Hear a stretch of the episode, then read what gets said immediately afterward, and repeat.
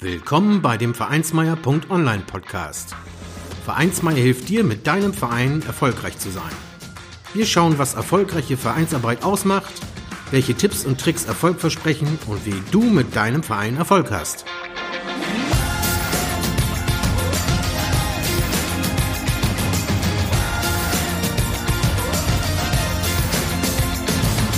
Und hier kommt dein Gastgeber, Carsten Schaschanski. Hallo, liebe Zuhörerinnen, lieber Zuhörer. Wieder einmal begrüße ich euch ganz herzlich zu einer neuen Folge des Vereinsmeier.online Podcast. Heute die Episode Nummer 23, ein Überblick zur Gemeinnützigkeit. Bevor wir in die Episode einsteigen, ein kurzer Hinweis.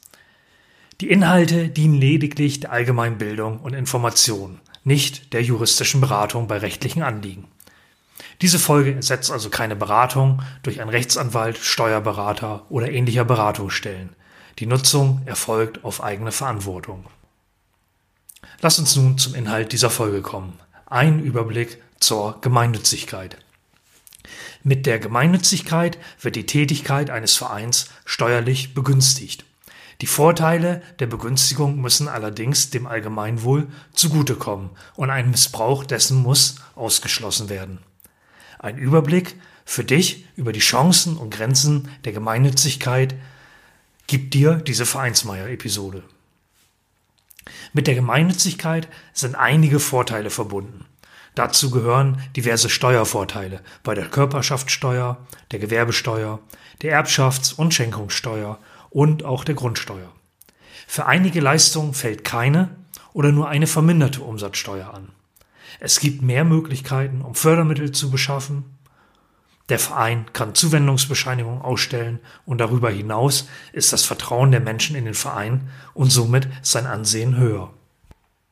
Das Ganze gibt es aber nicht ohne Gegenleistung, wie zum Beispiel höhere Anforderungen an die Verwendung der Mittel, die der Verein in diesem Zusammenhang erwirtschaftet, und Haftung für den Missbrauch von Steuervorteilen. Was ist denn nun Gemeinnützigkeit? Das Thema Gemeinnützigkeit bei Vereinen wird im Wesentlichen durch die steuerlichen Definitionen bestimmt. Der Paragraph 52 der Abgabenordnung, natürlich verlinkt in den Shownotes und im zugehörigen Artikel auf vereinsmeier.online, sagt, eine Körperschaft verfolgt gemeinnützige Zwecke, wenn ihre Tätigkeit darauf gerichtet ist, die Allgemeinheit auf materiellem, geistigen oder sittlichen Gebiet selbstlos zu fördern. Dabei liegt eine Gemeinnützigkeit nicht vor, wenn der Kreis der Personen, die gefördert werden, fest abgeschlossen ist oder durch andere Regelungen nur sehr klein sein kann. Die Voraussetzungen der steuerlichen Gemeinnützigkeit werden wiederum in Paragraph 51 der Abgabenordnung, auch den Link teile ich, geregelt. Der Verein benötigt demnach einen gemeinnützigen Zweck, eine gemeinnützige Satzung und eine ebenso gemeinnützige Geschäftsführung. Dabei muss gemeinnützig gewirtschaftet und die Mittel gemeinnützig verwendet werden. Ob daraufhin die Voraussetzungen für eine Steuerbefreiung gegeben sind, überprüfen die Finanzämter regelmäßig. Was macht eine gemeinnützige Satzung aus? Eine Satzung ist das Grundgesetz eines Vereins. Sie regelt nicht nur wesentliche Punkte des Vereinslebens, sondern dokumentiert auch die Gemeinnützigkeit. Nur so können die steuerlichen Vorteile in Anspruch genommen werden. Dabei sind in der Satzung die steuerbegünstigten Zwecke anzugeben, die der Verein verfolgen will. Ebenso sind die Aufgaben des Vereins anzugeben, also in welcher Art und Weise diese Zwecke verfolgt werden. Weiterhin bedarf es einer Aussage, dass ausschließlich und unmittelbar die steuerbegünstigten Zwecke verfolgt werden. Beim Landesamt für Steuern in Niedersachsen findet ihr eine Beispielsatzung und viele weitere Hinweise zur Gemeinnützigkeit und dem Spendenrecht. Auch das verlinke ich euch in den Show Notes und in dem Artikel Ein Überblick zur Gemeinnützigkeit auf vereinsfreier.online. Weiterhin bedarf es eines Hinweises in der Satzung, dass der Verein selbstlos tätig ist und nicht in erster Linie eigenwirtschaftliche Zwecke verfolgt.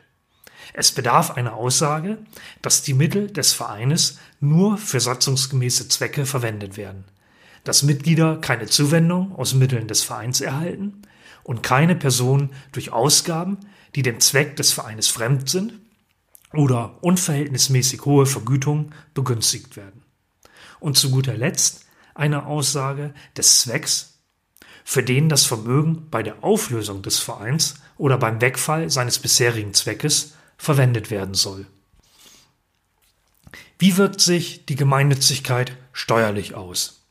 Bezüglich der Körperschaftssteuer sind Einkommen bzw. Gewinne des Vereins aus der ideellen Tätigkeit, der Vermögensverwaltung und des Zweckbetriebes steuerfrei. Einkommen aus einem wirtschaftlichen Geschäftsbetrieb sind dagegen steuerpflichtig. Die vier Tätigkeitsbereiche eines Vereines und die steuerlichen Zusammenhänge werden übrigens im Vereinsmeier-Artikel Dein Einstieg in das Thema Steuern dargestellt. Das Thema haben wir ebenfalls in der Folge 15 thematisiert, also auch dort könnt ihr das nochmal nachhören. Im Bereich der Umsatzsteuer ist der ideelle Bereich, also der nicht unternehmerische Bereich, steuerfrei. Ebenfalls steuerfrei sind beispielsweise Gesundheitsleistungen oder Leistungen in der Wohlfahrt. Auf Einnahmen des Zweckbetriebes entfallen 7% Umsatzsteuer und auf wirtschaftlichen Geschäftsbetrieb 19. Zu beachten ist dabei, dass es sich bei der Körperschaftssteuer um die Besteuerung von Gewinnen dreht, während die Umsatzsteuer Leistungen besteuert. Das kann natürlich dafür sorgen, dass der Verein bei der Umsatzsteuer steuerpflichtig ist auch wenn er damit keinen Gewinn erzielt. Wie wird Gemeinnützigkeit eigentlich bescheinigt? Die Bescheinigung der Gemeinnützigkeit erfolgt ebenfalls über die Finanzämter mittels einer Festlegung der Satzungsmäßigkeit in einem Freistellungsbescheid. Für das Feststellen der Satzungsmäßigkeit muss dem Finanzamt natürlich eure Vereinssatzung vorliegen. Und ohne dem oben genannten dürfen auch keine Zuwendungsbestätigung ausgestellt werden. Im Übrigen ist obiges für das Finanzamt dann auch nicht bindend, wenn bei späteren Überprüfungen festgestellt wird, dass ihr gegen die Gemeinnützigkeit verstoßen habt. So viel zu einem kleinen Überblick zum Thema Gemeinnützigkeit. Das ist enorm wichtig, wie ihr das erkannt habt für einen Verein. Wer darüber hinaus weitere Informationen haben möchte, um das Thema tiefergehend zu betrachten, den seien nachfolgende zwei Bücher empfohlen. Zum einen hat Florian Maurer ein Taschenbuch geschrieben mit dem Titel Die steuerliche Behandlung von Vereinen und gemeinnützigen GmbHs. Vereine und gemeinnützige GmbHs im Überblick. Zielsetzung seines Buches ist es, einen detaillierten Überblick über wichtige organisatorische und steuerliche Aspekte zu beiden Rechtsformen zu geben. Den Link lege ich euch natürlich in die Show Notes und auch in den zugehörigen Artikel auf vereinsmeier.online. Dann sei euch ein zweites Buch ans Herz gelegt, das da heißt Vereinsbesteuerung, Steuervorteile durch Gemeinnützigkeit. Das greift alle wichtigen Fragen zu den Themen Vereinsform und Zweck sowie Steuern auf und gibt damit ein wertvolles Arbeitsmittel an die Hand, das den schnellen Zugriff zu gesuchten Informationen zu diesen Themen gewährleistet. Die zweite Auflage berücksichtigt insbesondere die Reform des steuerlichen Gemeinnützigkeitsrechts, das Ehrenamtstärkungsgesetz und die Neufassung des Anwendungserlasses zur Abgabenordnung. Auch den Link auf dieses Buch findet ihr in den Show Notes. Zu guter Letzt noch ein Hinweis in eigener Sache. Für Vereinsmeier.online und auch den zugehörigen Podcast ist es natürlich wichtig, dass der auch von interessierten Zuhörern und Lesern gefunden wird. Da bin ich natürlich super dankbar, wenn ihr auch Blogartikel einmal teilt. Zum einen äh, stelle ich die ja auch bei Facebook und bei Twitter zur Verfügung, so dass ihr dort teilen könnt. Eine weitere Möglichkeit habt ihr neuerdings auch direkt unter den Artikeln auf vereinsmeier.online, denn dort sind Buttons integriert, mit denen ihr äh, ja den Artikel bei Facebook teilen könnt, bei Twitter, bei Zing, wenn ihr möchtet, bei LinkedIn, bei Pinterest oder auch den per E-Mail weiterzuleiten. Und wer die Webseiten über sein Handy liest, hat auch die Möglichkeit, solche Artikel zu teilen per WhatsApp.